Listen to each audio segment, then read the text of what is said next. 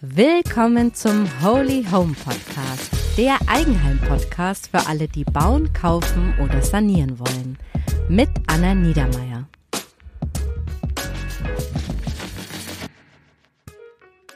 Hallo und herzlich willkommen zum heutigen Holy Home Podcast. Weiter geht's mit der Mini-Staffel zum Thema gemeinschaftlichen Wohnen. Und heute habe ich eine ganz besondere Home Story als Beispiel zu einer Baugenossenschaft mitgebracht, denn ich habe heute Mira von der Genossenschaft Kirnhalden im Schwarzwald bei mir zu Gast. Ja, und die erschaffen gerade ein Wohn- und Kulturort für sage und schreibe 50 Menschen und sanieren dafür ein altes Kurgebäude. Also wirklich cool. In der heutigen Folge erfahrt ihr, wie sie bei der Gebäudesuche vorgegangen sind und wie schnell sowas geklappt hat. Und ihr lernt, wie man so ein großes Projekt gründet und vor allem, wie man es finanziert. Also wie es genau läuft mit Genossenschaftsanteilen, Eigenkapital, Direktkrediten und Bankkrediten. Ja, Mira erzählt uns auch, wie sie untereinander in der Gruppe ihre Miete solidarisch aufteilen und sie verrät uns, wie es gerade ist, dort auf der Baustelle zu leben. Also spitzt unbedingt die Ohren, wenn ihr euch vorstellen könnt, auch mit einer Gemeinschaft ein Wohnprojekt zu starten, ja, oder euch einem anschließen wollt.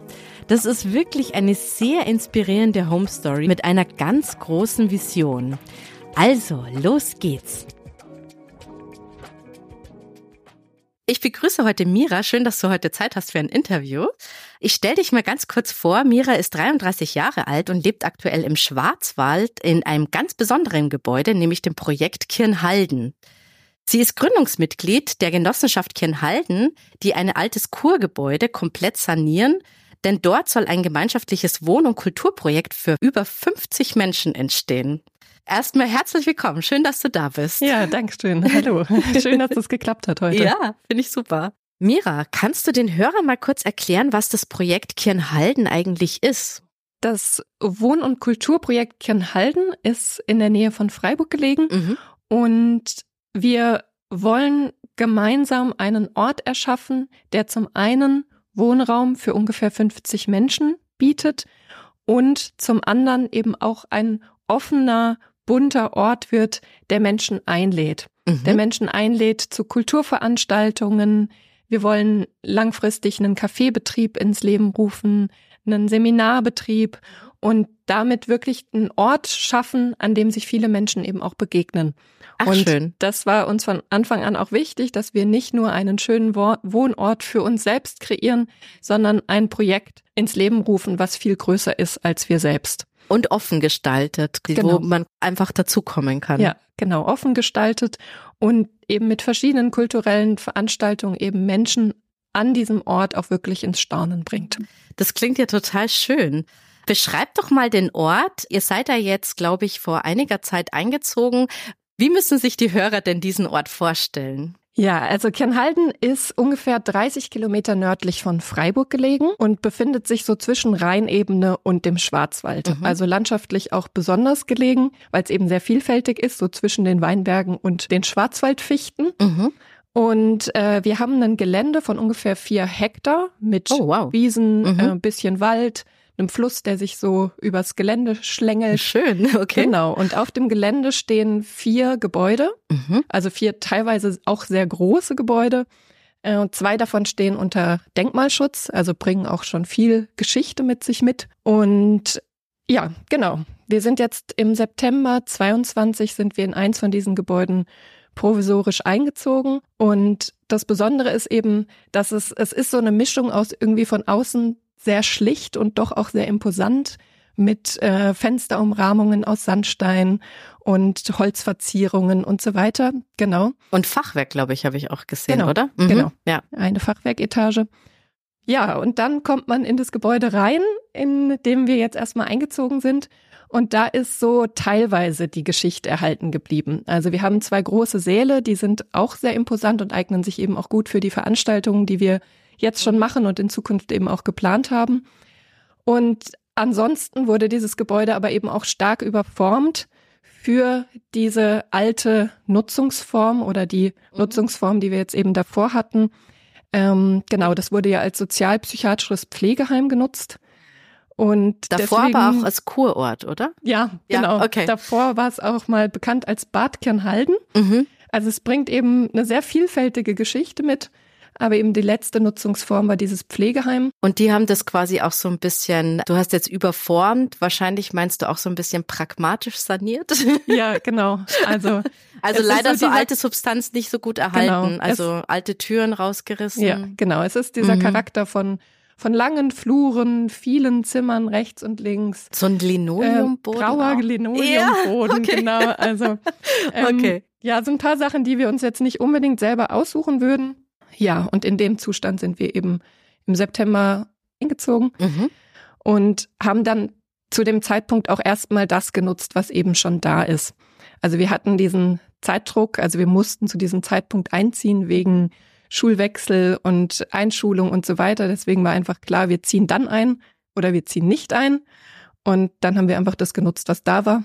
Genau, haben einzelne äh, Küchen eingebaut, haben gestrichen, sehr viel entrümpelt, sehr, sehr viel geputzt. Also erstmal so Schönheitskorrekturen, also Ja, Schönheitssanierungen genau, gemacht. genau. Ah ja, okay. Ja, Und wie viele Leute seid ihr denn aktuell? wir sind jetzt momentan 13 Erwachsene und momentan noch fünf, bald sechs Kinder. Ach schön, okay. Also eine kleine Kinderhorde ist auch dabei. Das ist doch schön. Ja, die ist auf jeden Fall am Start. ist für die ja auch spannend, sowas mitzuerleben. Ich bin total neugierig zu erfahren, wie denn die Geschichte zu diesem ganzen Projekt ist, weil man hat das ja so ein bisschen in den Medien mitbekommen. Und ich würde ganz gerne aber auch mit deiner Geschichte das verknüpfen und dann eben auch Revue passieren lassen. Kannst du mir mal erzählen, wo du eigentlich vorher gelebt hast und wie dann das Projekt entstanden ist und wie bist du zu dem Projekt dazugekommen? Ja, ich habe vorher in einem Kontrastprogramm gewohnt, auf Okay. jeden Fall sehr konträr zu dem, wie ich jetzt wohne. In einer kleinen, beschaulichen, sehr ruhigen Zweier-WG. Aha. Mm, Genau, in der Nähe von Freiburg oder eigentlich fast in Freiburg mit äh, einer schönen Aussicht, ähm, sehr nah an der Stadt gelegen. Und wie kam es dazu, dass du dann zu diesem Projekt Kirnhalden dazugekommen bist? Die Gruppe hat sich gebildet aus ähm, einzelnen schon sehr alten Freundschaften Mhm. Und dann auch neuen Freundschaften, die in der Schule dazugekommen sind und so weiter, äh, wo immer mal wieder das schon auch in, im Sandkasten im Gespräch war, dass wir irgendwann mal einen Bauernhof, Kindergarten oder ähnliches gründen wollen. Ach cool, okay. Ähm, genau, also es sind eben teilweise wirklich äh, Freundschaften, die bis zur Geburt zurückreichen. Mhm. Und ja, es fiel öfter in unserem Leben und es fiel dann auch noch, wo wir, ja, wo wir älter waren, aus der Schule raus waren, so, ja, manche Menschen Weltreisen gemacht haben, manche Menschen studiert haben und so weiter, war das irgendwie klar, dass uns das immer weiter beschäftigt. Und dann kam irgendwann der Zeitpunkt, wo wir gesagt haben, okay, lass uns jetzt nicht immer nur drüber reden, Mhm. lass uns mal zusammensetzen und lass uns mal schauen, ob wir in irgendeiner Vision wirklich zusammenkommen. Ah ja, okay. Und mhm. der, der Prozess hat vor ungefähr fünf Jahren ah ja. gestartet, fünfeinhalb inzwischen. Ja. Genau, und damals haben wir uns als kleine Gruppe Ja. äh, zusammengesetzt und haben nach dem Prinzip von Dragon Dreaming erstmal geschaut, was ist eigentlich unsere Vision und erstmal ganz groß geträumt. Das heißt, ihr habt erstmal in der ganz kleinen Gruppe von fünf, sechs Leuten eine Vision entwickelt und jetzt seid ihr ja 13 Leute und es sollen ja auch mal 50 werden. Wie kamen jetzt die restlichen Personen, die jetzt schon dort leben, wie kamen die jetzt zu diesem Projekt? Wie haben die das erfahren? Ist das alles so im Freundeskreis oder ist, sind da auch Leute dabei, die ihr vorher gar nicht kanntet? Bis jetzt ist es tatsächlich noch viel Freundes- und Bekanntenkreis. Mhm. Wir haben auch viele Anfragen von außerhalb und uns ist es auch wichtig, uns nach und nach zu öffnen, Mhm. auch für andere Generationen. Also wir sind momentan einfach noch ein sehr junges Projekt und das ist uns auch total wichtig und trotzdem in dieser ja sehr besonderen Gründungsphase war es uns auch sehr wichtig, eine feste Kerngruppe zu haben, wo schon viel auch vorgearbeitet wurde, Mhm. wo viel Vertrauen da ist, wo Kommunikationswege klar sind und so weiter, dass eben jetzt in so einer heißen Gründungsphase, die sowieso schon sehr viel Kraft braucht Ja. und ähm, dass wir uns da, ja, zumindest in der Gruppe sehr stabil sind. nicht Nebenschauplätze aufmacht, wo man einfach äh, dann auch viel diskutieren muss, um einen Konsens zu finden. Okay, also ihr habt gestartet und habt eine Vision entwickelt. Wie seid ihr dann weiter vorgegangen? Habt ihr dann euch auf die Suche gemacht nach so großen Immobilien oder war das dann ein Zufall? Das, weil das ist ja wirklich schon ungewöhnlich, sich, sag ich mal, äh, eine alte Psychiatrie zu kaufen. Ja, wir haben uns erstmal viel Zeit gelassen, wirklich als Gruppe zu schauen, was wollen wir eigentlich mhm. und ja, was sind so die Grundsäulen oder die Grundpfeiler, auf die wir uns einigen können und die uns eben wichtig sind. Mhm. Und wir haben uns immer wieder an Wochenenden getroffen, auch verschiedene andere Gemeinschaften besucht, uns da inspirieren lassen und auch beraten lassen mhm. und haben so nach und nach versucht herauszufinden, was sind die Sachen, die uns wirklich wichtig sind. Ah ja, okay. Und uns war besonders wichtig, dass wir eben erst klar haben, was wir wollen ja. und dann erst auf die Suche nach einem Gebäude gehen. Ah ja, okay. Und da hat sich eigentlich auch recht schnell rausgestellt, dass wir jetzt nicht nur ein kleines, beschauliches Wohnprojekt sein wollen, ja. sondern eben, dass auch diese kulturelle Säule ganz essentiell ist und dass es wirklich ein Ort werden soll, der eben Menschen einlädt. Ah ja, okay. Mhm. deswegen war auch klar, okay, wir suchen ein bisschen was Größeres. Wo man Menschen auch einladen kann. genau, und wir suchen eben auch was, wo, wo mehr Menschen wohnen können als nur wir selbst. Also ah ja, es war okay. klar, dass wir dieses Projekt gründen, ja. aber eben nicht nur für uns, sondern für weitere Menschen, für weitere Generationen. Ja die aber auch länger bei euch bleiben. Also jetzt nicht nur auf einen Kaffeebesuch oder mal ein Seminar bei euch machen, sondern es war für euch auch wichtig, dass dann die große Gemeinschaft, die immer da lebt, auch groß, größer wird. Ja, genau. Und hattet ihr dann schon dieses mit diesen 50 Personen, war das auch schon in eurer Vision verankert oder hat sich das jetzt einfach so ein bisschen durch das Gebäude ergeben? Das hat sich jetzt letztendlich schon nochmal an das Gebäude angepasst. Also wir hätten es uns von der Personenzahl auch noch ein bisschen größer vorstellen Ach, wirklich? können. Okay. Ja. genau. Aber jetzt ist es, ja, Jetzt ist es der Ort, das ist das Gebäude und ja. jetzt ist es das, was es hergibt, genau. Und wie habt ihr dieses Gebäude gefunden? Ja, wir haben dann überlegt, wie, wie gehen wir eben diese Ortssuche an oder diese Immobiliensuche. Und wir wollten eben gerne nochmal versuchen, so im Umkreis Freiburg und uns war auch bewusst, dass das sehr, sehr schwierig werden wird, weil es auch in der Umgebung einfach viele Gründungsgruppen gibt, die auch was ähnliches vorhaben und äh, sich lange, lange hin äh, zusammengesetzt haben und dann irgendwie nach 15 Jahren doch in, in den Osten gezogen sind. Ah, genau, ja. so hatten wir schon einige Projekte irgendwie von den Projekten eben auch gehört. Und wir haben dann gesagt, okay, so ungefähr ein Jahr geben wir uns jetzt nochmal und suchen wirklich im Umkreis Freiburg. Und wenn das nicht klappt, dann können wir immer nochmal unseren Radius ausweiten. Mhm. Und dann hatten wir uns tatsächlich gesagt, okay, äh, Umkreis ungefähr 30 Kilometer. Äh, wir hatten uns auch andere Parameter gesetzt, äh, wie nah es zum nächsten Bahnhof zum Beispiel sein soll oder hatten so ein paar Sachen festgelegt, wie gerne hügelig, gerne mit einem Bach übers Gelände und so weiter. Und dann habt ähm, ihr quasi euren Wunsch schon relativ klar gehabt. Genau. Und wie nah ist jetzt dieses Kirnhalden an eurem Wunsch? Es ist tatsächlich ziemlich genau so, wie wir es damals festgelegt hatten. Das ist also doch verrückt. eben mit okay. dem Wald und den Hügeln und dem Fluss. Ja, ich hab's Und genau dieser Entfernung zum nächsten ICE-Bahnhof und so weiter. Also es sind echt so ein paar Sachen, die da sehr gut gepasst haben. Okay. Und äh, genau, nochmal zurück zu der Frage mit der Ortssuche, wie mhm. wir dann letztendlich an dieses Gebäude gekommen sind. Unsere Idee war dann eigentlich, dass wir anders vorgehen, nämlich dass wir erstmal ja wie so eine Art Mappe erstellen in der wir zeigen, wer wir sind, was wir für eine Vision haben und was wir eben auch suchen mhm. und dann eher irgendwie auch an Gemeinde rantreten ah, oder okay. eben über mhm. Zeitungsartikel auf uns aufmerksam machen. Ja. Ähm, das war eben damals eher unsere Strategie. Interessant, habe ich noch nie gehört. Also erst quasi ein Konzept erarbeitet und dann versucht, ja, Befürworter und Meinungsführer zu finden, die das quasi so ein bisschen verbreiten, dass quasi das, die dann jemand zu euch kommt und nicht quasi ihr überall hinfahrt oder so, keine Ahnung. Genau, das war zumindest mal die Idee. Ja, okay. Mhm. Und dann haben wir irgendwann eine Mail bekommen, in der war ein Zeitungsartikel angehängt, eigentlich über den Künstler, der damals das Gelände ja. mit bewohnt hat. Und da stand aber eben auch in einem Nebensatz, dass der Besitzer dieses Gelände oder diese Gebäude äh, gerne vermieten und eventuell auch irgendwann verkaufen möchte. Genau. Ah, okay. Und dann haben wir gedacht, ja gut, den kontaktieren wir doch mal. Aha.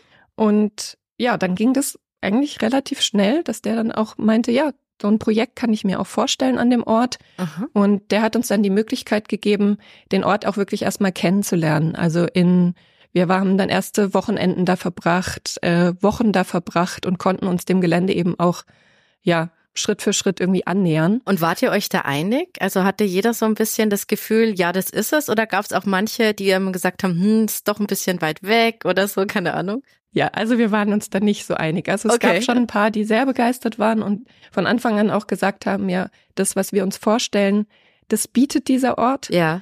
Und also ich zum Beispiel fand den Ort bei meinem ersten Besuch ganz furchtbar. Ich okay. konnte mir das überhaupt nicht vorstellen. Okay. Mir war es viel zu dunkel, viel zu talig, ja. viel zu feucht, viel zu unheimlich, auch diese Gebäude mit der Geschichte. Ja. Und ich konnte mir das erstmal gar nicht so richtig vorstellen. Okay, und wie hast du dann das äh, geschafft, das zu überwinden?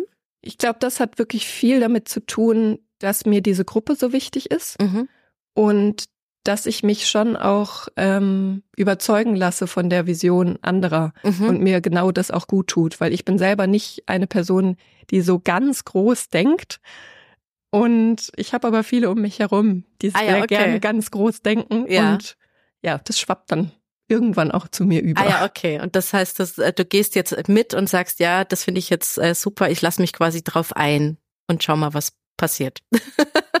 genau. Ah ja, interessant, ungewöhnlich. Weil manchmal ist es ja auch so, wenn ihr jetzt euch das vorher schon so konkret vorgestellt habt, mit Fluss und äh, Tälern und so, dass man sich denkt, cool, genau das wollten wir.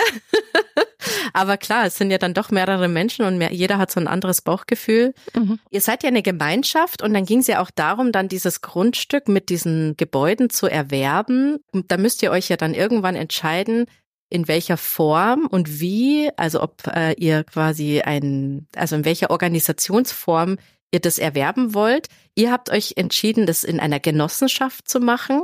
Finde ich total interessant. Wie kam es zu dieser Entscheidung und warum habt ihr euch zum Beispiel gegen das Mietshaussyndikat entschieden? Mhm.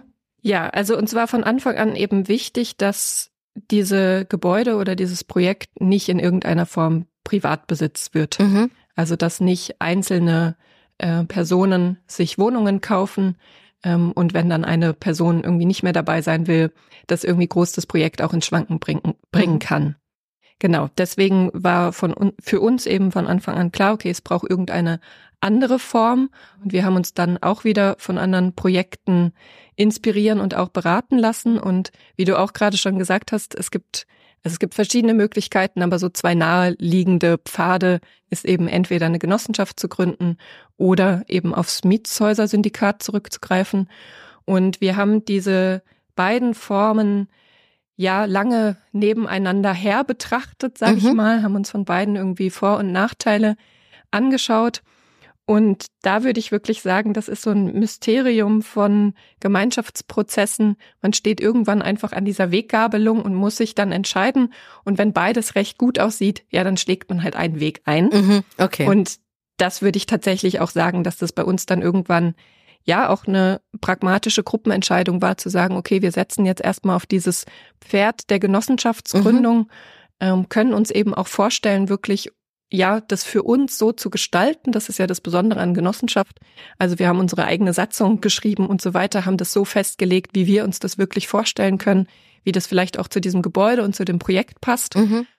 Ja, genau. Bis jetzt hat nichts dagegen gesprochen. wir haben super. diesen äh, langen Weg gemacht, also eben von Satzungsformulierungen, da gehört ja auch viel dazu, ähm, eine genaue Wirtschaftlichkeitsberechnung. Dann ah, ja. muss man ähm, das prüfen lassen von einem Genossenschaftsprüfverband, ja. der sich das dann auch nochmal ganz genau anguckt, was man davor hat. Und ja, wenn das alles ganz gut aussieht, dann kann man sich letztendlich beim Genossenschaftsregister eintragen lassen. Und ja. dann findet erst der Kauf statt. Genau. Das heißt, der Verkäufer, der musste ja dann relativ lange warten, oder? Ja, der musste noch ein bisschen Geduld mit uns haben. Wie lange hat der Prozess Fall. ungefähr gedauert, dass man da so ein Gefühl dafür kriegt? Dauert das ein Jahr oder ein ja, halbes? Ja, bei uns hat es ungefähr ja anderthalb bis fast zwei Jahre gedauert. Oh, wow, okay. Genau. Mhm. Weil da kann es natürlich sein, dass da manche Verkäufer auch ein bisschen nervös werden. ja, ja, genau. Also das war eben unser großes Glück, ja. dass er das nicht sofort verkaufen wollte, sondern für ihn auch klar war, er vermietet es jetzt erstmal an uns und wir können uns diesem Gebäude annähern. Okay. Ja. Das heißt, ihr wart quasi schon als Mieter drin und währenddessen habt ihr den Prozess der Genossenschaftsgründung vorangetrieben. Dann, da kommen wir jetzt gleich dann dazu auch zu dem Thema Finanzierung, weil wie finanziert man so ein Riesengebäude? Also ich äh, muss sagen, ich bin mit hier, mit unserem kleinen Häuschen, war das schon eine Herausforderung. Genau. Und dann habt ihr das quasi in die Wege geleitet und dann habt ihr letztendlich das gekauft. Wann habt ihr das ungefähr gekauft, so richtig? Im März 2023. Also jetzt, mh, okay, genau. nicht ganz vor einem Jahr. Ja. Okay. Und davor habt ihr dann schon wie lange drin gelebt? Ungefähr ein halbes Jahr. Das heißt, ihr habt davor schon den ganzen Genossenschaftsweg quasi schon eingeschlagen, dann seid ihr irgendwann währenddessen eingezogen und dann, als ihr dann drin wart, dann war es irgendwann so weit, dass ihr das dann gekauft habt und quasi jetzt offiziell Eigentümer seid ja, von dieser. Genau. Also die Genossenschaft ist Eigentümerin. Ja, genau. Um es korrekt zu sagen. genau. Ich habe es ja schon kurz angesprochen. Es ist ja ein sehr großes Gelände, große Gebäude. Sowas stelle ich mir jetzt gerade auch sehr, sehr teuer vor. Deshalb wollte ich jetzt noch mal ein bisschen auf das Thema Finanzierung und Geld eingehen, weil ich kann mir vorstellen, dass du hast es ja auch schon selber angesprochen in Freiburg. Es gibt immer viele Menschen, die in Gruppen sich sowas vorstellen können und dann aber auch gar kein Gefühl haben, was können wir uns eigentlich leisten als Gruppe. Deshalb wollte ich da mal ein bisschen tiefer fragen, damit wir da so ein bisschen mehr mitnehmen. Wie habt ihr denn jetzt dieses Kapital für den Kauf zusammenbekommen? Also ja, das äh, Kapital jetzt für den Kauf und für die ersten Renovierungen, also das, was ich eben schon angesprochen habe, so ähm, die Grundrenovierungen, dass wir einziehen konnten. Und was wir jetzt eben auch gerade machen, ist den Heizungsumbau. Also da war noch eine mhm. alte Ölheizung drin und wir bauen jetzt eben eine neue Heizung ein. So für diese Kosten mhm. haben wir ähm, das Kapital aus eigentlich zwei Töpfen. Das ist zum einen unser Eigenkapital, was wir in die Genossenschaft eingezahlt haben. Und zum anderen äh, sind das Direktkredite von privaten mhm. Investorinnen. Und da haben wir eben im letzten, im vorletzten Herbst jetzt inzwischen eine große Finanzierungskampagne gestartet. Hm, Jetzt muss ich vielleicht noch mal einen Schritt zurückgehen. Also wir hatten in dieser ganzen, in diesem ganzen Vorlauf, den wir hatten, haben wir eben schon viel ähm, durchgerechnet, haben viel geschaut, wie viel, was könnten wir uns auch leisten mit dem, was wir an Eigenkapital haben, mit dem, was wir dann eben auch von der Bank aufnehmen könnten und so weiter. Und ähm, genau, hatten da eigentlich unser Finanzierungsplan stand. Und dann ähm, kam die Erhöhung der Bauzinsen, ah, ja. die Erhöhung der Baukosten oh und Gott. so weiter. Mhm. Und dann war einfach klar, okay, so wie wir es mal durchgerechnet hatten, mhm. funktioniert jetzt nicht mehr. Und dann haben wir geschaut, was gibt's für andere Möglichkeiten. Ja, und Gott sei Dank ist es nicht geplatzt. Also es gibt ja viele, die dann einfach, einfach nur abwarten und gar nichts mehr machen. Wie habt ihr das gelöst, diese Herausforderung? Genau, und unsere Lösung war dann eben unsere ja, eine große Finanzierungskampagne zu starten. Also so ein Crowdfunding oder wie muss ja, man sich das vorstellen? Auf das Pferd haben wir nicht gesetzt, ja. sondern wir, uns war eben ähm, wichtig, dass wir viele Menschen finden, die auch an dieses Projekt glauben, weil wir einfach gesagt haben, dieses Projekt ist viel größer als wir selbst mhm. und wir wollen ja auch einen Ort schaffen, der für viele einen Mehrwert bietet. Ja. Und genau mit diesem Narrativ auch Menschen angesprochen haben und gefragt haben, ob sie sich tatsächlich vorstellen können, einen Teil von ihrem Vermögen bei uns anzulegen für einen gewissen Zeitraum. Das sind diese also in, Direktkredite. dann diese Direktkredite, genau. Ah ja, okay. Also jetzt nochmal für die Hörer. Ich kenne euch irgendwo, weil ich im Raum, also damit mitbekommen habe, ich habe ungefähr paar tausend Euro auf der Seite und denke mir, das ist ein schönes Projekt. Wie läuft dann sowas ab? Ja, wenn man uns noch nicht kennt, dann wäre der erste Schritt, erstmal zu einer Infoveranstaltung zu kommen, ja. das, die Gruppe kennenzulernen, das Gelände kennenzulernen, das Gebäude kennenzulernen und eben auch von dieser Vision erstmal mehr zu erfahren. Mhm. Also erster Schritt wäre Infoveranstaltung.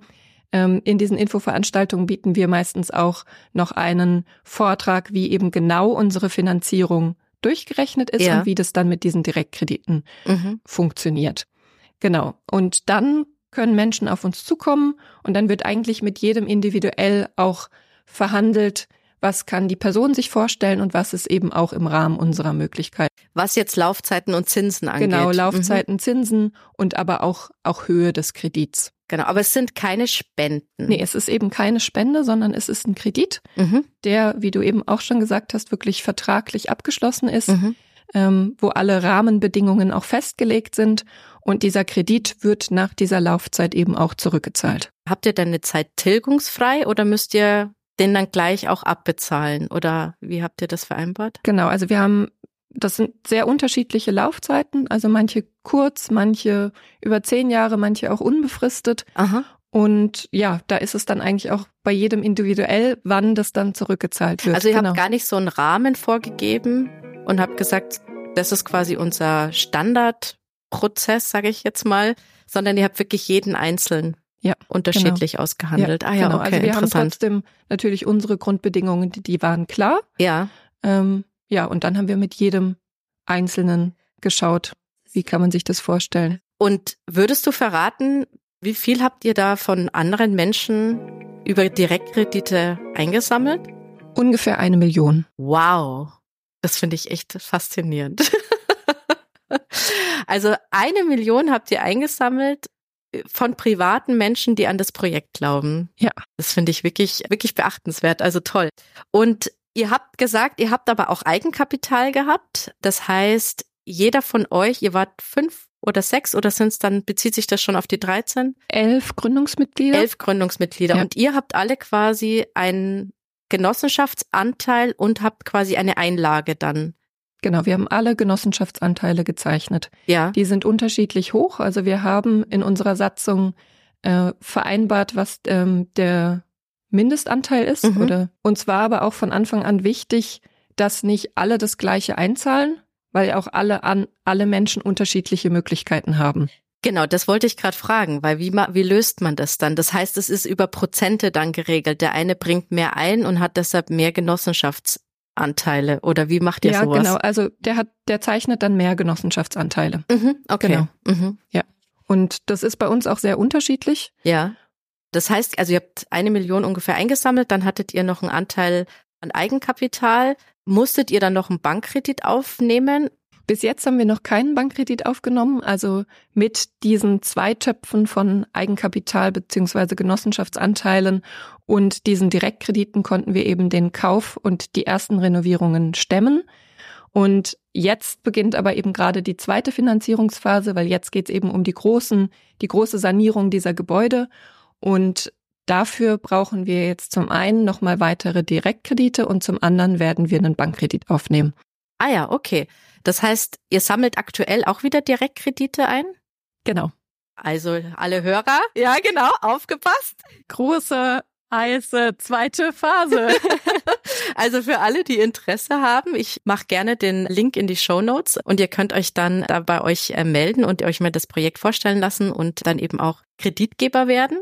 Und parallel habt ihr jetzt Bankgespräche geführt und wollt jetzt eben schon auch noch zusätzlich eben einen Sanierungskredit haben. Ja. Welche Bank kommt da so in Frage für so Projekte? Also für uns war eigentlich von Anfang an klar, dass wir es mit der GLS Bank versuchen mhm. wollen. Und äh, die ersten Gespräche sahen da auch schon sehr gut aus. Genau, wir sind jetzt auch schon wirklich sehr lange mit denen in Gespräch und in mhm. Verhandlungen in Anführungsstrichen Strichen, genau. Ja. Und sobald wir jetzt eigentlich soweit sind, wirklich diesen Kredit auch aufzunehmen, ähm, ja. werden dann alle Schritt, weiteren Schritte mit der GLS Bank folgen. Ja, das habe ich schon öfters mitbekommen, dass die eben sehr, sehr offen sind, was diese Gemeinschaftsprojekte angeht, obwohl, also egal ob jetzt Mietshaussyndikat oder eben Genossenschaften, dass die GLS Bank da immer das sehr gut unterstützt. Das ist ja wirklich eine super Sache. Haben die euch auch eine Bedingung gesetzt, wie viel Direktkredite ihr quasi noch einsammeln müsst? Ja. Ah ja, okay. Das heißt, ihr habt da quasi auch so eine Summe. Ihr wisst, das müssen wir jetzt quasi noch zusammentrommeln. okay, und dann äh, kann es quasi an die große Sanierung gehen.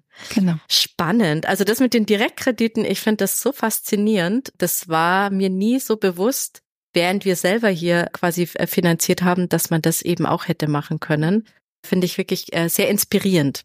Okay, und jetzt hatte ich noch eine Frage und zwar, wie viel muss man sich eigentlich, also wenn man jetzt mit dem Gedanken spielt, ich möchte auch Teil einer Genossenschaft werden, hast du da ungefähr so einen Schätzwert, wie viel Eigenkapital man da so mitbringen muss? Mhm. Also, Also oder das ja. ist bei jeder Genossenschaft unterschiedlich. ja.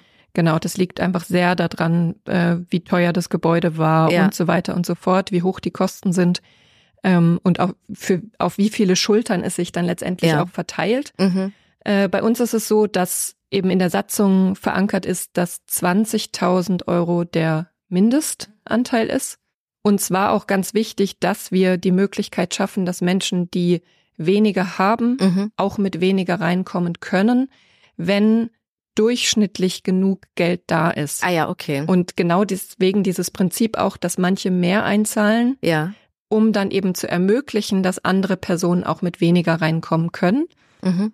Mit diesen 20.000 Euro durchschnittlich würden wir aber nicht hinkommen. Ah ja, okay. Das heißt, durchschnittlich müssten pro Person gerade mindestens 35.000 eigentlich eingezahlt werden, mhm. dass sich das Projekt trägt. Ah, und ihr löst es deshalb, weil eben manche Personen dann um einiges mehr einzahlen und die gleichen das dann quasi aus. Ja.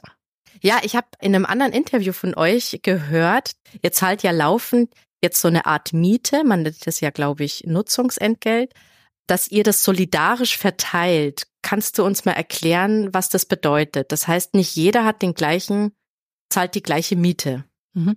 Ja, wir haben momentan keine Miete auf den Quadratmeter bezogen, Mhm. sondern momentan sagen wir eben, wir schauen, wer äh, was zur Verfügung stellen kann an Miete Mhm. und probieren dadurch eben genau das auszugleichen, dass alle sehr viel arbeiten und manche dafür gut bezahlt werden und manche dafür nicht so gut bezahlt werden. Genau. Deswegen die Möglichkeit, ja, selber zu schauen, wie viel Miete kann ich zur Verfügung stellen. Mhm. Und bei manchen ist es dann ein höherer Betrag und bei manchen ist es ein niedrigerer Betrag. Und das ist doch eigentlich was, wo man dann auch so ein bisschen, wo so ein bisschen Unfairness entsteht, oder? Oder ist das äh, in der Gemeinschaft? Oder ruckelt's da auch so ein bisschen? Also ich, also sorry, wenn ich so ehrlich frage, aber man merkt, weiß es ja aus anderen Lebensbereichen, wenn dann quasi das nicht fair verteilt ist, dann wird's, kommt ja schnell auch so ein Gefühl auf, so, keine Ahnung, ich äh, zahl mehr und keine Ahnung, und arbeite zu viel oder so. Ja. Also ich glaube, unserer Meinung nach ist der, ist die Unfairness einfach in dem, in dem Schritt davor, Ja. nämlich gesellschaftlich in der Lohnverteilung. Ach so, ja, mhm, okay. Da entsteht ja schon die Unfairness. Ja. Ja. Ähm, genau. Und dass wir das so solidarisch handhaben und eben auch so unterschiedliche Möglichkeiten bieten, das funktioniert nur deswegen, weil wir sehr gut in Kommunikation sind, weil wir sehr offen auch geübt haben, über Geld zu sprechen, Mhm. auch über unsere eigene Geldbiografie und so weiter. Da Ach, ist ja sehr, sehr viel geprägt Aha. und ähm, sehr, sehr viel, ja, was da auch mit einhergeht von Ängsten und so weiter und so fort. Und da ist es schon wichtig, sich damit auseinanderzusetzen. Also ich glaube, ohne den Prozess davor Ja, ist das nicht möglich. Also wenn man sowas sehr unbewusst macht, ja, dann geht es, glaube ich, oft schief. Ja. Ähm, Oder führt so und zu, genau. zu, zu Konflikten, die so führt zu unterschwellig. Konflikten Oder eben auch zu dem Gefühl von irgendwie Ungerechtigkeit Ja. und so weiter. Und da will ich jetzt auch nicht sagen, dass das bei uns gar nicht der Fall ist. Es Ja. ist nur wichtig, sich dann darüber auszutauschen. Also auch genau sowas zu so eine Art äußern. Mediation Genau. oder Metaebene nochmal Ja. darüber ähm, Genau. zu führen und das Genau. zu reflektieren auch. Das, Ja. das finde ich interessant. Und was bei uns auch eine kleine Herausforderung war dann auch, ist, es gibt ja auch viel zu tun in Eigenleistung auf einer Baustelle.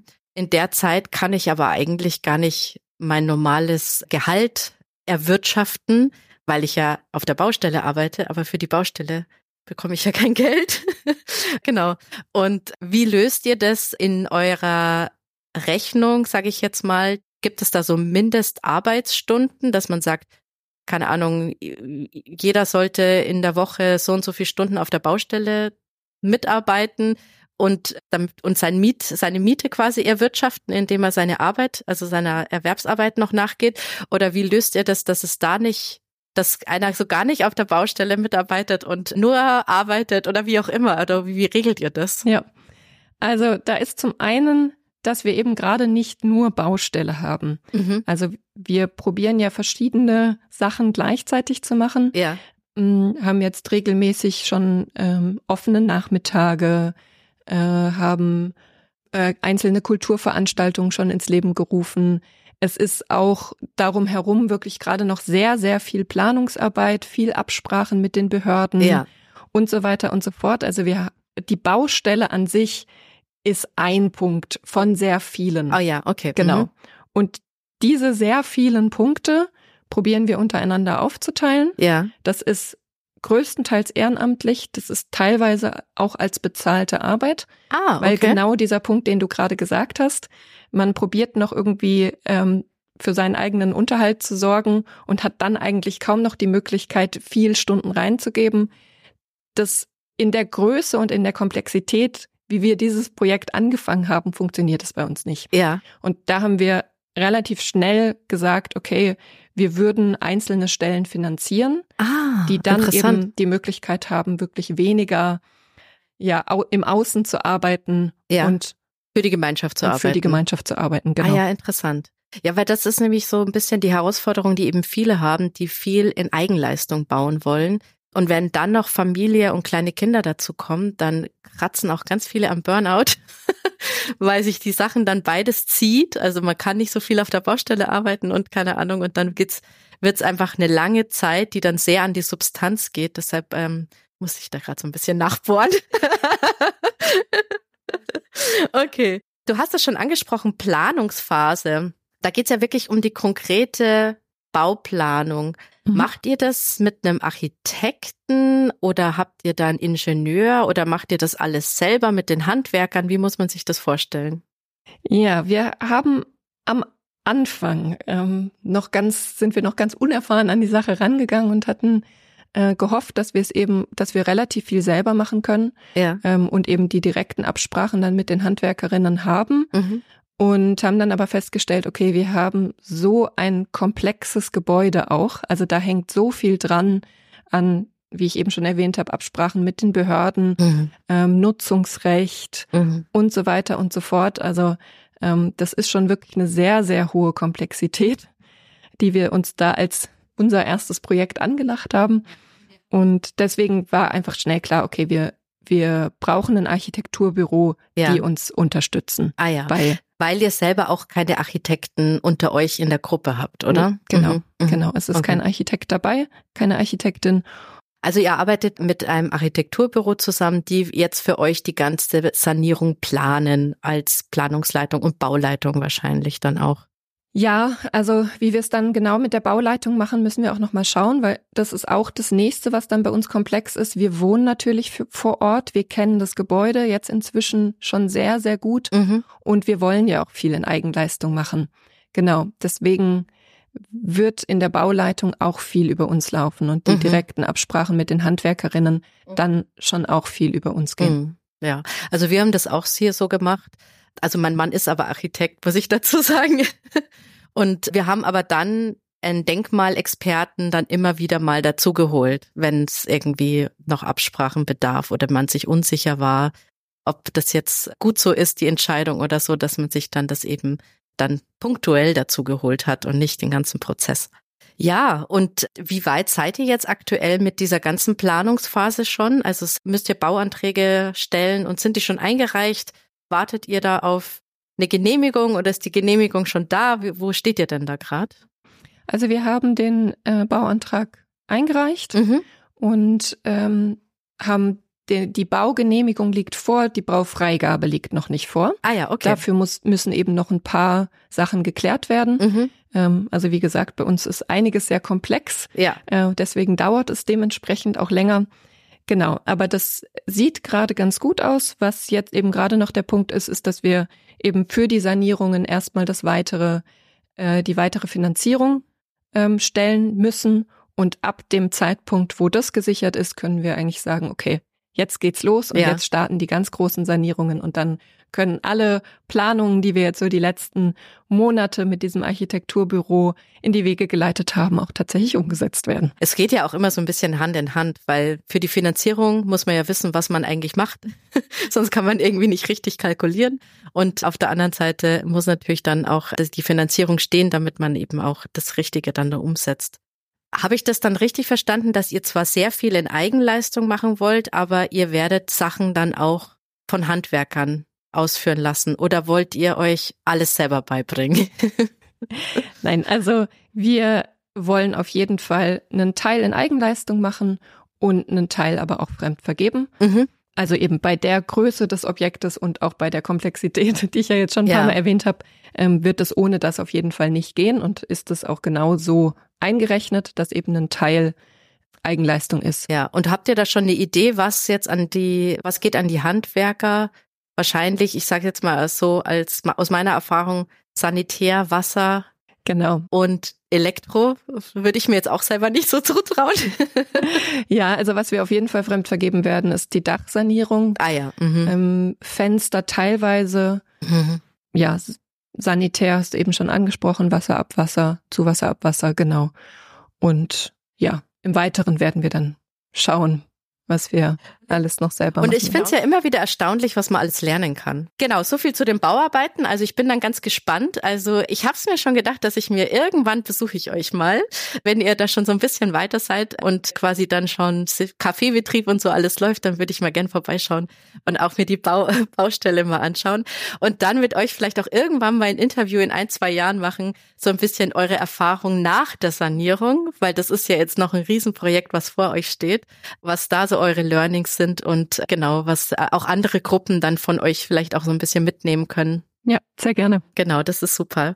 Und wie fühlt es sich jetzt an, aktuell, ich sage jetzt mal, in der Baustelle zu leben? Ja. Also diese Frage würden wir, glaube ich, alle sehr unterschiedlich beantworten. Mhm. Und bei mir schwankt es auch sehr. Was ich auf jeden Fall gerade sagen kann, ist, dass dieses Zusammenwohnen mit so vielen Menschen und mhm. eben auch mit anderen Kindern und ähm, Familien, dass das ganz, ganz viel mit sich bringt. Und für mich auf jeden Fall eine große Bereicherung ist, nicht so viel mit mir alleine auszumachen, sondern viel in Absprache mit anderen zu sein. Ja, wirklich so ein, wie so ein Zusammengehörigkeitsgefühl, wie in so einer Großfamilie fühlt sich das für mich teilweise an. Schön. Und das ist für mich ein sehr besonderes Gefühl. Genau, das ist so das eine, also dieses Zwischenmenschliche. Ja. Hast du vorher schon mal in so einer Großfamilie gelebt? Nee, eben überhaupt nicht. Also ich habe vorher in einer ganz kleinen WG gewohnt und komme auch aus einer sehr kleinen Familie. Also bei mir war immer alles sehr, sehr überschaubar. Und jetzt wohne ich auf einmal in diesem großen Kontext mit sehr vielen Menschen. Und ja, das ist auf jeden Fall auch herausfordernd. Und es ist aber für mich eben auch einfach wahnsinnig schön, ja. diese zusammen, diesen Zusammenhalt zu haben. Ach cool, das ist sehr schön.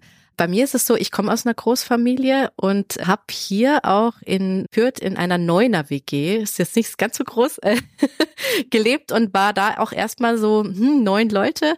Aber ich fand es auch eben, es ist total schön. Also es ist ja so, dass, naja, es hängt so ein bisschen vom Schlag Mensch ab, aber wenn man eben ähnlich tickt, lässt man sich ja auch seinen Pri Privatbereich und seine Gemeinschaftsbereich und man kann sich ja dann selber auch entscheiden, wo man sich gerade reinbewegen will, in welchem Bereich. Und das fand ich eben auch eine ganz schöne Erfahrung. Du hast gesagt, herausfordernd. Da bin ich natürlich jetzt neugierig. Was ist denn herausfordernd an der Gemeinschaft? Gibt es viele Kompromisse oder? Es müssen viele Absprachen getroffen werden. Mhm. Also wenn man sich viel teilt und eben auch der Anspruch ist, eher wenig zu besitzen. Also ich mache jetzt auch mal ein Beispiel mit ähm, wenig Autos zum Beispiel zu besitzen, ähm, dann braucht es einfach enorm viel Absprachen. Und ähm, ich bin auf jeden Fall viel, viel mehr jetzt am Kommunizieren, als ich das früher gemacht habe. Ah ja, okay. Also mein Tag besteht vor allem daraus, zu kommunizieren. und vor allem, was auch so Alltag angeht, ja, oder? Also genau, jetzt, äh, genau. wer kocht heute und fährt jemand nach Freiburg, kann mich jemand mitnehmen und äh, so, so Gespräche ja. jetzt. Ja. Gar nicht diese Plenumsveranstaltungen oder die habt ihr wahrscheinlich dann die auch haben wir noch? auch, genau. Also wir haben ein regelmäßiges Plenum gerade wöchentlich, mhm. in dem eigentlich ja viel von den Gruppenabsprachen auch stattfinden. Wir haben darüber hinaus viele Untergruppen, die sich dann eben für einzelne Bereiche mhm. zuständig fühlen. Also wir haben zum Beispiel einen ähm, eine, eine Bau Arbeitsgruppe mhm. oder für die Öffentlichkeitsarbeit ah, ja. oder für mhm. Veranstaltungen und so weiter und so fort.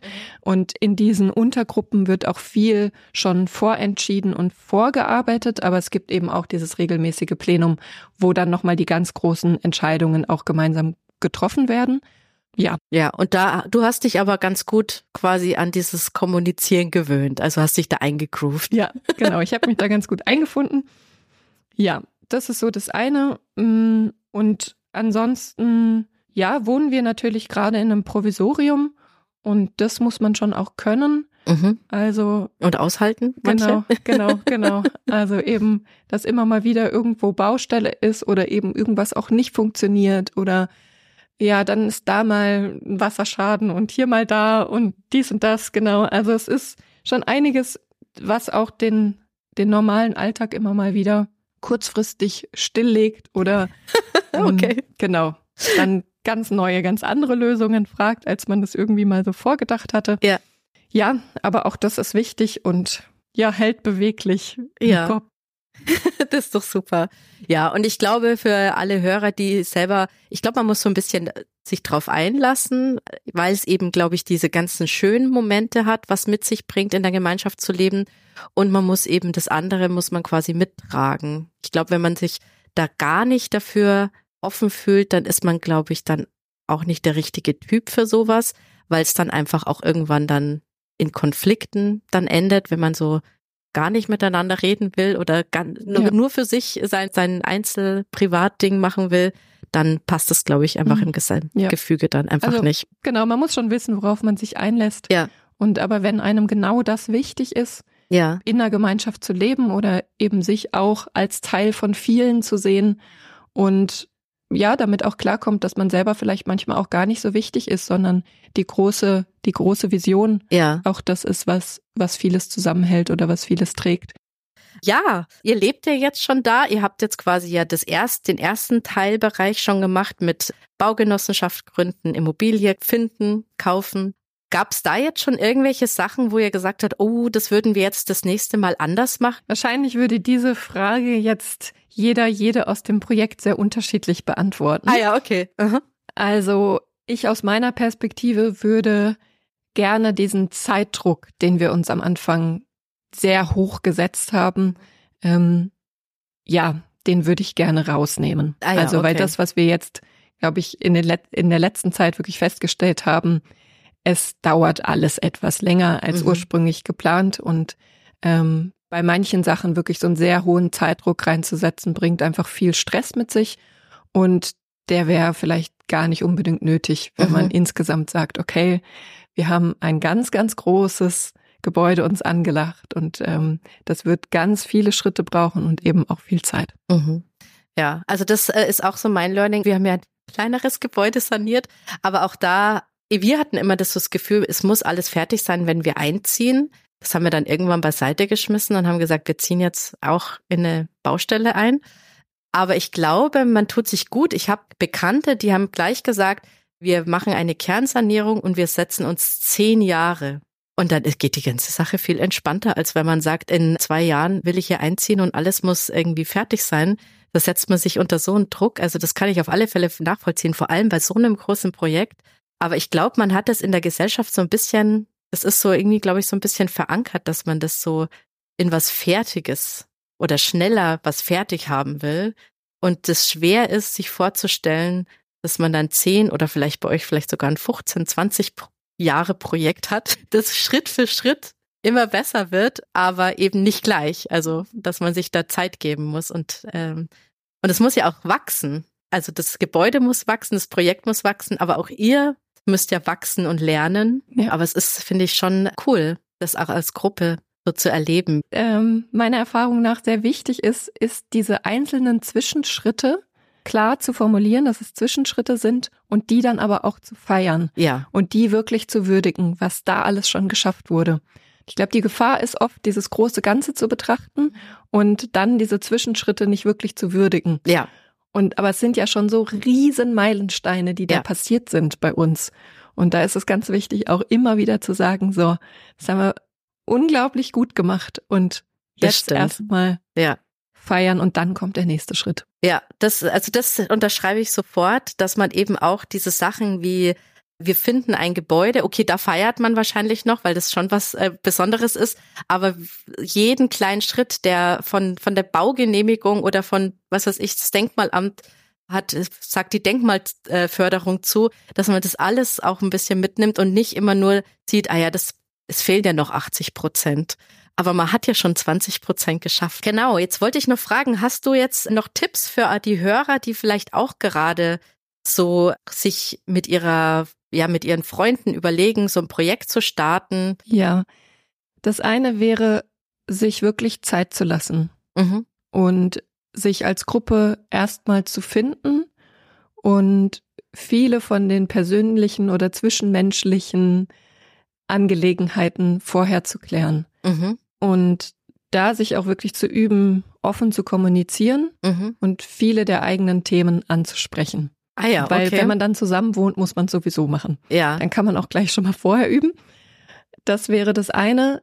Was uns auch wirklich sehr geholfen hat, war die Inspiration und die Beratung von anderen Projekten und von anderen Gemeinschaften. Ah also, ja, okay. Weil wir müssen das Rad ja nicht alle ja. neu erfinden.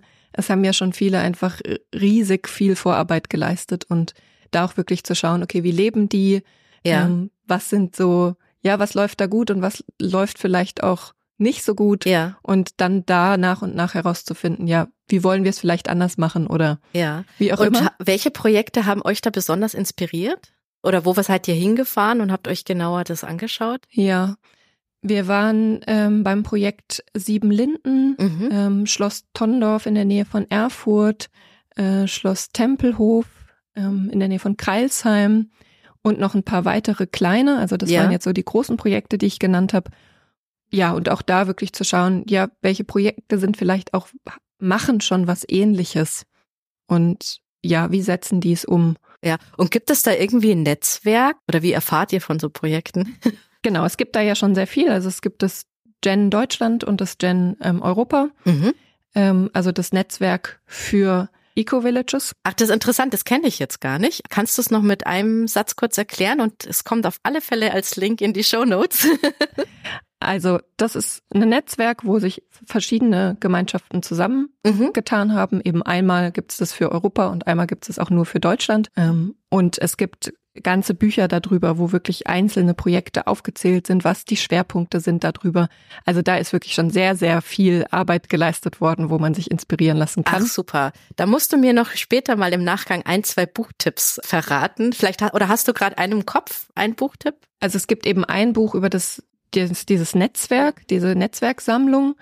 Und für die Gründung an sich gibt's das Buch der Gemeinschafts Kompass von Eva Stützel aus Siebenlinden. Das ist ein Beispiel ah, von, super. von einigen, ja. ähm, wo einfach schon sehr, sehr viel Basiswissen einfach unglaublich gut zusammengefasst ist. Ja.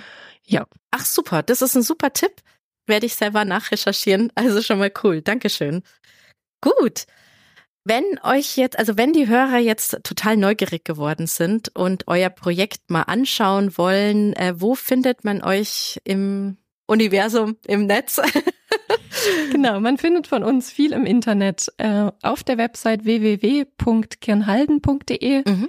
Da sind Veranstaltungen aufgelistet, auch Möglichkeiten, wo man bei uns eben mitwirken kann. Mhm. Wir haben immer wieder Bauwochenenden, Bauwochen, wo es auch die Möglichkeit gibt, uns mit Arbeit oder mit Mitarbeit zu unterstützen. Sehr cool, okay. Mhm, genau. Also da findet man eigentlich alles, auch alles weitere zur Finanzierung, was wir ja mhm. angesprochen haben. Also wer da interessiert ist, kann gerne entweder live bei uns vorbeikommen. Es gibt auch ähm, Online-Veranstaltungen, wo es auch möglich ist, von der Ferne uns kennenzulernen. Und alle, die eben interessiert sind an dem Projekt und eventuell das Thema Direktkredit spannend finden und sich denken, ach, lieber gebe ich so ein Projekt und unterstütze euch da mit einem Direktkredit, als dass jetzt mein Geld irgendwo auf ein Tagesgeldkonto versauert, sage ich jetzt mal, dann äh, könnt ihr sich da melden. Und ihr seid auch bei Instagram, habe ich gesehen. Genau. Ja, weil das fand ich nämlich sehr charmant gemacht. Da großes Lob, weil ihr euch eben auch als Personen alle vorstellt. Das ist äh, nicht die Gruppe und dann, sondern man sieht die einzelnen Gesichter und auch, ihr stellt euch da echt schön vor und sieht dann aber auch diese Kulturveranstaltungen so. Das war für mich eigentlich ganz schön, so ein bisschen ein besseres Gespür ja. für das Projekt zu bekommen. Fand ich auch sehr gut. Genau. Und dann gibt's eben über unsere Website hinaus verschiedene Interviews auch von anderen mhm. ähm, Zeitungen zum Beispiel. Also da lässt sich einiges finden, um noch mehr Informationen zu finden und auch noch mehr Menschen und Perspektiven von uns kennenzulernen. Ja, genau. Also ich habe ein Interview angehört von der Badischen Zeitung mit Gwen und Patrick. Genau. Genau, die man natürlich aus dem Film Weit kennt. Also alle, die den Film gesehen haben, wissen Bescheid. Genau. genau. Ähm, aber eben auf der, auf der Instagram-Seite sieht man aber viel mehr Personen, wer alles hinter dem Projekt steckt. Das fand ich eigentlich ganz schön, dass man die ganzen Gesichter und Personen dazu eben sieht. Ja, also Mira, vielen, vielen Dank, dass du dir die Zeit genommen hast und ganz viel verraten hast. Ich hoffe, dass alle Hörer inspiriert sind von der Geschichte, von diesem Projekt und dass sie bei euch dann auch mal vorbeischauen wenn es auf der Webseite ist oder bei euch direkt im Schwarzwald. Ihr habt ja großes Vor-, Café- und Seminargebäude. Genau, und man kann jetzt auch gerne schon zu den kleinen und auch größeren Kulturveranstaltungen vorbeikommen oder eben zu den offenen Nachmittagen. Also ja. unsere Türen stehen jetzt zu den Veranstaltungen auch schon offen. Gibt es da schon eine Veranstaltung jetzt so irgendwann im Sommer? Habt ihr, macht ihr ein großes Fest. Genau, wir werden wieder ein großes Kultursommerfest. Ah ja. Jetzt sogar schon das vierte Jahr in Folge. Ach cool. Ja. Okay. Gibt's unser Kultursommerfest. Dann, ja, vielleicht schaut der eine oder andere ja dann vorbei. Genau, wir freuen uns. Vielen Dank. Okay, bis dann. Tschüss. Sodala, das war das Interview mit Mira von der Genossenschaft Kirnhalden. Ist das nicht eine inspirierende Geschichte? Also mit Freunden einen Ort für 50 Leute zu erschaffen, mit Kultur, Café und Seminargebäude. Also ich bin echt so beeindruckt, allein den Mut zu haben, so einen großen Kredit aufzunehmen. Echt Hut ab. Also ich werde auf alle Fälle in ein paar Jahren noch einmal ein zweites Interview dazu machen und auch mal in den Schwarzwald fahren und den Ort dann besuchen, denn ich bin echt so begeistert und finde es richtig cool. Wenn euch jetzt diese Folge auch so gefallen hat, dann stoppt doch hier mal ganz kurz und geht bei Spotify oder Apple auf Podcast bewerten und schenkt mir ein paar Sterne. Damit würdet ihr mir wirklich einen großen Gefallen tun. Ihr wisst schon Bescheid. Algorithmus pipapo. Ja, und falls ihr jetzt noch Freunde und Bekannte habt, die das Thema gemeinschaftliche Wohnen auch interessieren könnte, dann teilt doch auch diese schöne Folge mit ihnen. Diese Geschichte ist ja wirklich so inspirierend. Ich denke, da freuen sie sich darüber. Also bis zum nächsten Mal. Ich freue mich auf euch. Bis dann. Ciao.